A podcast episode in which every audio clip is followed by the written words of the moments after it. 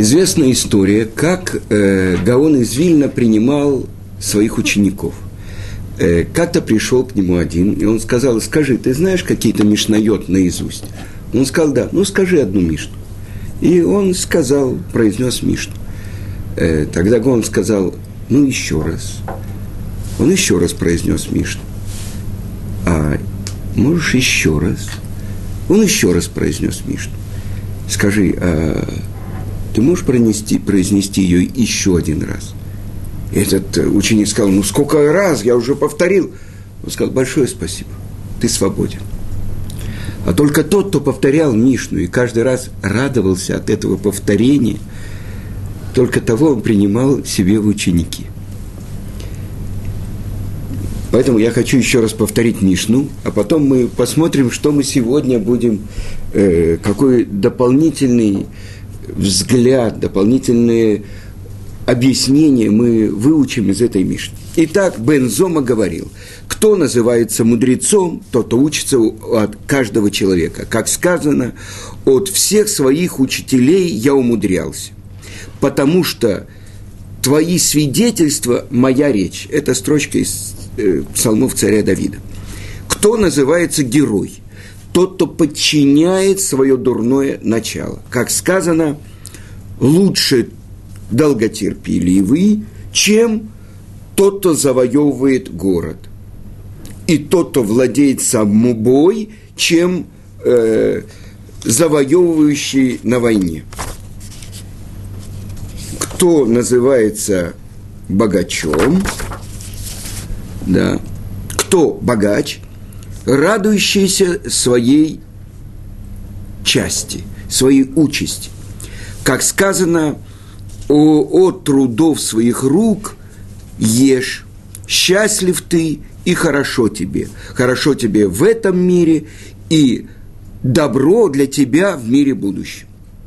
И последнее, кто почитаем, тот, кто почитает других людей. Как сказано, это говорит Творец, всех почитающих меня я почитаю. А позорящих я опозорю. Это Мишна, то, что учит Бензон. И в прошлый раз мы говорили про то, что наши працы, э, те, которые называются божественной колесницей, то есть те, через кого проявился Творец в мире – вы знаете, у кареты, колесницы должно быть четыре колеса. Так наши працы Авраам, Ицкак, Яков – это три колеса. А четвертое колесо – это царь Давид. И как раз это то, что в праздник Шавуот мы отмечаем рождение царя Давида, и мы установили так, это установление написано в Шулханарухе от Гаонов, что мы читаем свиток Рут. Потому что Рут научила еврейский народ, сказано в этом свитке, нету особенных законов, есть законы, мы учим про Герут, как принимают геров, но вся она, чтобы сказать, что тот, кто делает хесед, милосердие, это основа Туры. А теперь давайте вернемся к э, самой теме, которую мы обсуждали. В прошлый раз мы говорили, что те э, как бы проявления Творца в мире. Мы говорили про семь пастухов еврейского народа. Авраам, Ицкак, Яков, Моше, Аарон, Йосеф и Давид. И мы говорили, что вот три первых – это кто? Начало всего – это хесед, без раздельное отдавание. И это Авраам Авину. Но у нас в Мишне это называется хохма. Кто называется мудрец – тот, кто учится у каждого человека. Да? Кто называется герой, тот, кто подчиняет свое дурное начало. Но сказано «ецро», «ецер его», буквальный перевод. И, наконец-то, кто называется богачом, тот, кто радуется своей участи. Теперь непонятно, почему четвертое, это говорится про почет.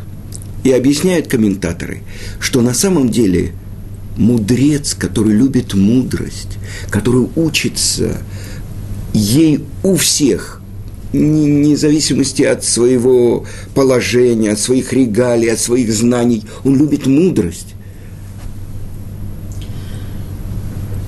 Это само по себе уже самодостаточно для почета.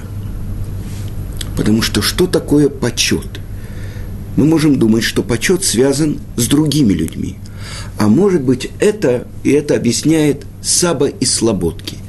Это великий учитель еврейского народа, э, мудрец, который был основателем Ешивы э, Слободка, и которая переехала в Хеврон, и там продолжала, и он умер э, из Слободки после того, как он перевел Ешиву.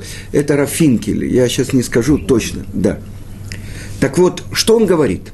Человек, у которого, если выжать и забрать от него полностью самоуважение, он умрет. Или тут же Э, становится сумасшедшим, тут же становится Наполеоном или, я не знаю, Машехом, разные варианты, да.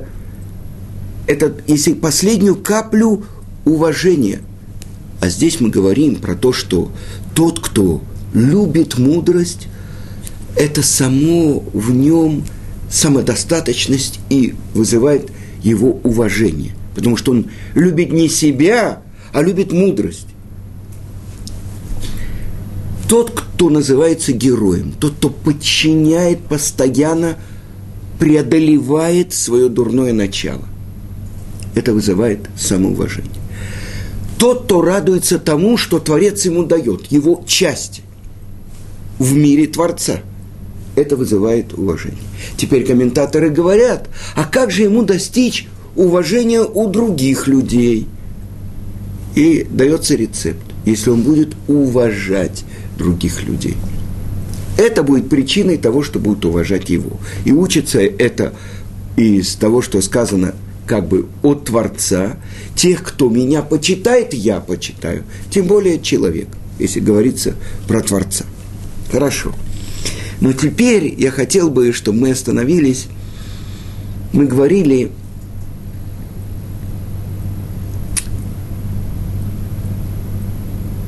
про мудреца – Мудрец – это хахам. Мы говорили в еврейской традиции, наши еврейские мудрецы Торы называются Талмидей Хахамим. Талмид Хахам – ученик-мудрец. Почему? Потому что он постоянно учит Тору. Хорошо. Но теперь объясняют комментаторы, что такое хохма. На самом деле это можно разбить на два слова. Коах-ма. Сила – что? То есть ма – это что? То есть весь мир они видят не внешне, они видят то, что составляет внутреннюю сущность мира. Что Творец хочет раскрыть через этот камень, через эту травинку, э, через эту звезду, через этого человека. Вот это называется мудрость. А теперь, это мы говорим, что благодаря Аврааму Творец стал не только всесильный, который на небе, но и на земле, благодаря Аврааму, потому что когда он открыл Творца, он переходил с места на место и говорил с каждым человеком на его языке и открывал ему вот эту главную мудрость что ни идолы, ни э, звезды, ни солнце и луна, а тот, кто все это сотворил, он является источником всего, и ему требуется служить. А потом сказано и души, которые сделали в Харане. В Харане это новый этап. Авраам открывает Ешиву для мужчин, Хава, ой, извините, Сара, семинар для женщин. Это души, которые они сделали в Харане. И это домочадцы дома, из, дома Авраама. Что они сделали – они открывали им эту основу мира. То есть открывали им путь служения Творцу. Мы говорили про то, что Авраам выдержал 10 испытаний, и благодаря этому он первый, который заложил то, что называется центральную балку в том здании, которое называется человечество. И задается вопрос, почему Творец не сотворил Авраама вместо Адама? Потому что это центральная балка, на которой держатся все остальные, э, ну как бы, основы э, потолка.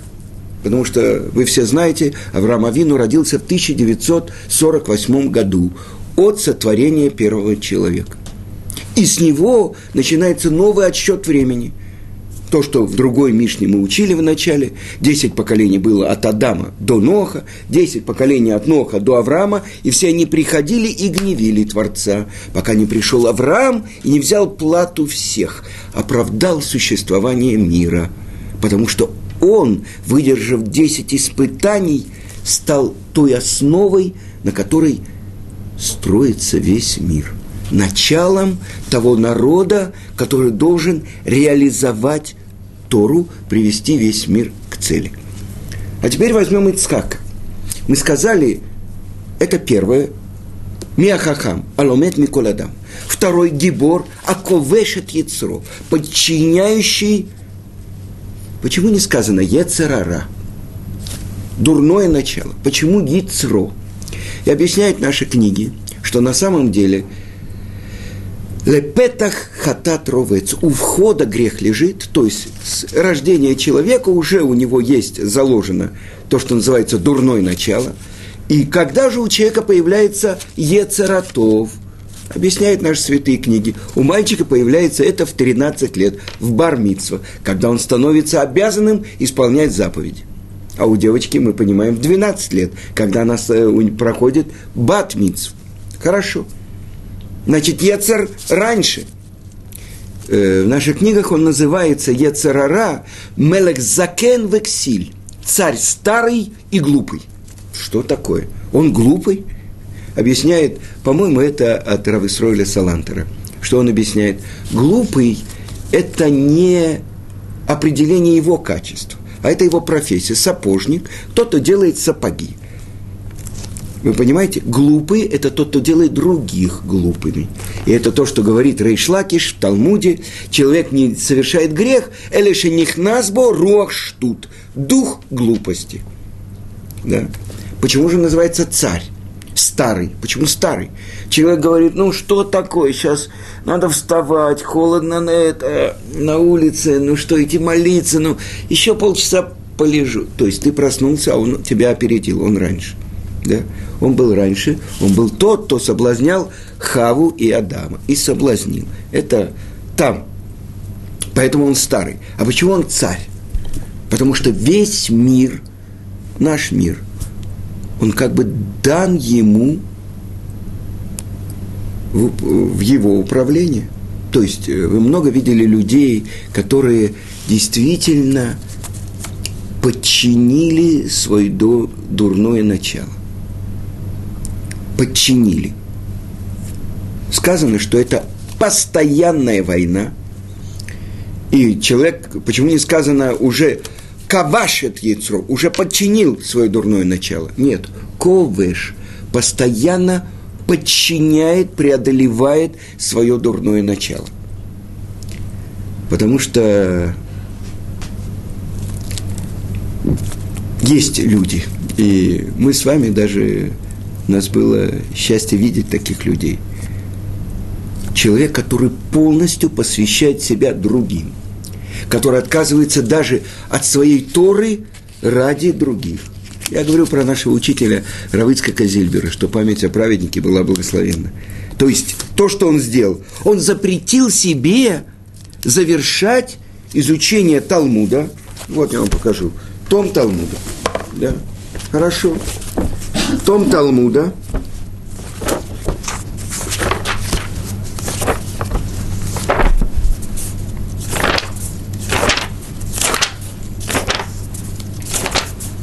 Это я все хочу последний лист открыть. Это трактат, который я сегодня принес. Трактат Шаббат. 314 страниц. Трактат Шаббат. Да? Так когда Равицкак э, жил в России, там э, тяжелое положение, он работал на двух работах, времени не хватало, но у него был э, обед. Каждый день минимум два часа Талмуда. И он говорил, что если он кончал экзамены, когда он учился в университете в час ночи, подготовка к экзамену, до трех он обязан был учиться. Так там в течение года он завершал 7, 8, может быть, 10 трактатов Талмуда э, в дни Йорцета, в годовщины смерти своих близких. Здесь он это себе запретил. Как? Это же в Талмуд Тора Кенегет Кулам Мишна. Самое ценное и важное изучение Торы. Как он запретил себе? Потому что он занимался чем? Он спасал нас. Потому что он всяких вот нас приводил и учил пятикнижие с Раши, иногда Рамбама, иногда Мишну, Мидрашим, чтобы нам открыть путь. То есть, а, это потом я нашел в Шулханарухе, так и написано, что если есть у человека возможность спасти от физической смерти или от духовной смерти какого-то другого еврея, он имеет право даже в субботу это делать. Вы понимаете? То есть это отодвигает все другие запреты Торы. Так это то, что он делал. И что-то ценнее, оказывается, личной Торы человека. Это спасение вот таких. Мы, дети, которые выросли в чужом плену. Так вот, нас привести в родной дом, это то, что он делал. Да? Так мы видим, а ковешет Ецро. Я думал, ну а какой у него Ецерара? Ну, я вижу этого человека утром, вечером, днем, ночью, везде, всегда. Он открыт для всех. Кроме э, себя. Ну что, он-то кто он вообще? Только служить Творцу. Хорошо. Я думаю, ну какой у него Ецерара? Потом я видел, вот когда уже он полностью в изнеможении, когда он уже ложится, он берет эту вот, эти вот книги и открывает там, где рожь, комментатор, где это, или риф, и, ну, э, комментаторы, э, первые комментаторы Талмуда, которые э, на закон выводят то, что написано в Талмуде, и читает хоть пару минут. Вот это его Ецер. Хоть пару минут, вот это. Вы понимаете? Так вот теперь я хочу э, его зять Рававрам Куперман, он говорил, что я не понимаю, почему его называют Ицкак, а меня Авраам. Потому что Авраам – это качество милосердия, хеседа, безграничного отдавания. А Ицкак – это собирание, это преодоление. Так почему же его называют Ицкак? Его должны были бы назвать Авраам, а меня Ицкак. Наоборот, вы понимаете? Качество.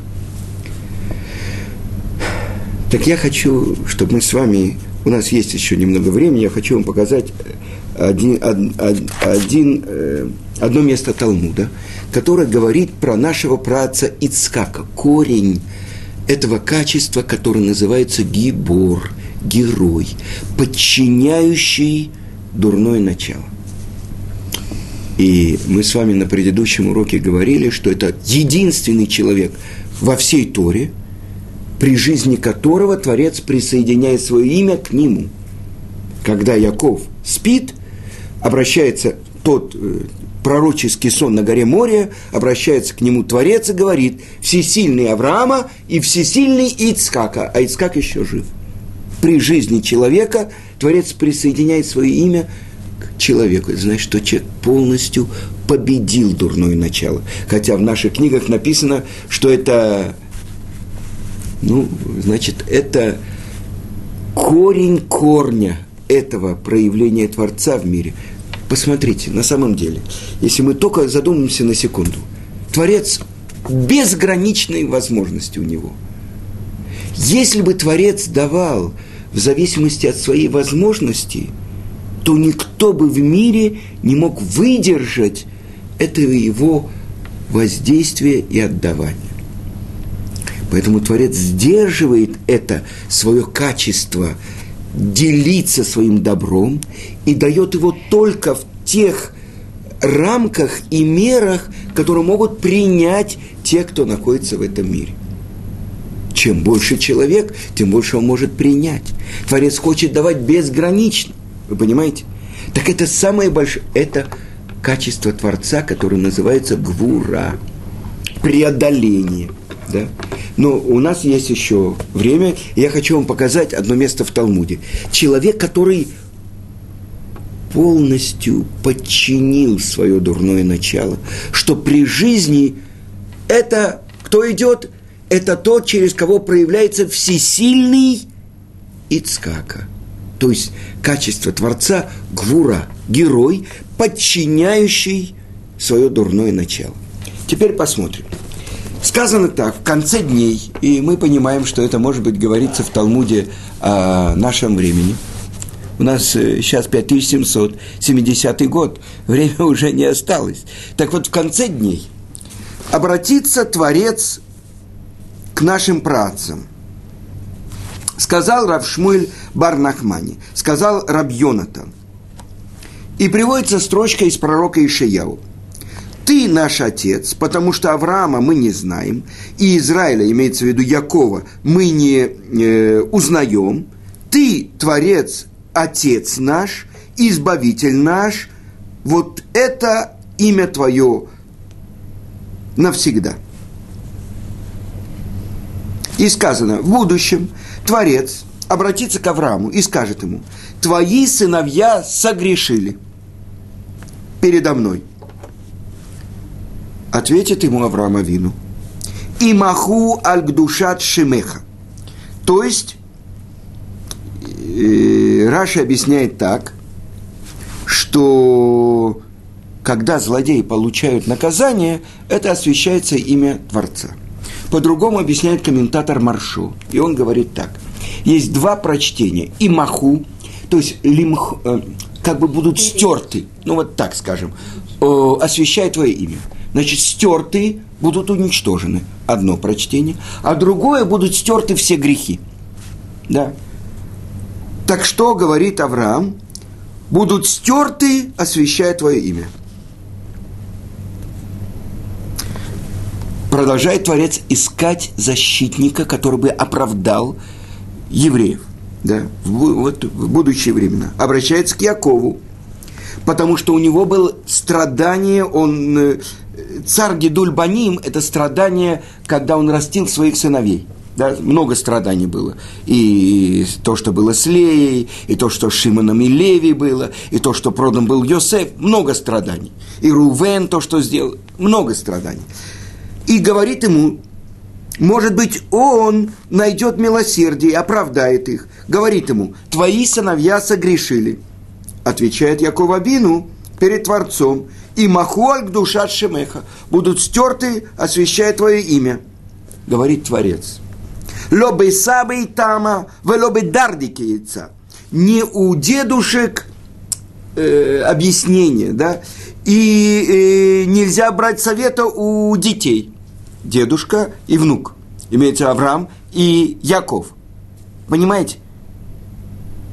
Не нашли возможность оправдать евреев перед Творцом, а он ищет оправдание. Что это значит? Почему еще до сих пор, вот до этой секунды, сейчас, пока мы здесь находимся, Машех пока не пришел? Почему? Сказано, что Творец ждет, да? И еврейский народ ждет, что же не, не позволяет? Мера суда Творца не дает права, не заслужили. Э, много нарушений, да? Так почему же? Так вот это то, что Творец ищет. Оправдание, чтобы пришло возможность. Все времена уже, как бы, все э, времена предполагаемые завершились, а он не пришел. Зависит от нас. Теперь, обращается он тогда к Ицкаку и говорит ему, Банейха Кату, твои сыновья согрешили передо мной. Банейха Кату ли? Что говорит Ицкак Авину? Тот, кто полностью подчинил свое дурное начало, тот, кто называется гибор. Что он говорит? Рибоношель улам, всесильный мира. Банай вело банеха. Что ты говоришь? Мои сыновья, а не твои сыновья. В тот час, когда евреи стояли у горы Сина и сказали нас Эванишма, будем исполнять, а потом будем слушать, ты их как назвал? Бни Бехори мой сын первенец. Так ты их назвал, а сейчас ты говоришь, что они мои сыновья, а не твои сыновья.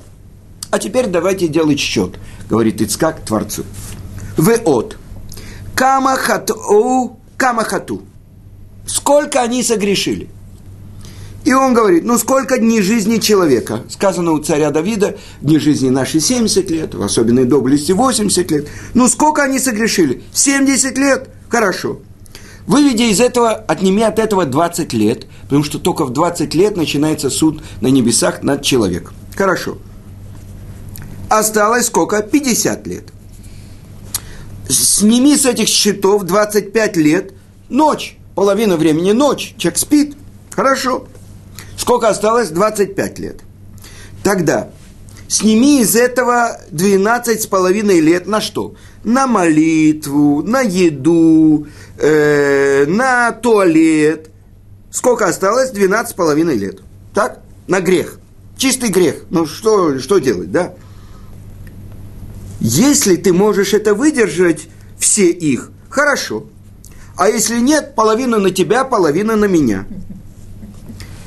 Это то, что объясняет Маршу. Есть э, нарушение между человеком и Творцом. Есть нарушение между человеком и другим человеком. Так если половина на тебя, половина на меня, ты возьми нарушение их между ними и Творцом. А я возьму нарушение их между человеком и человеком.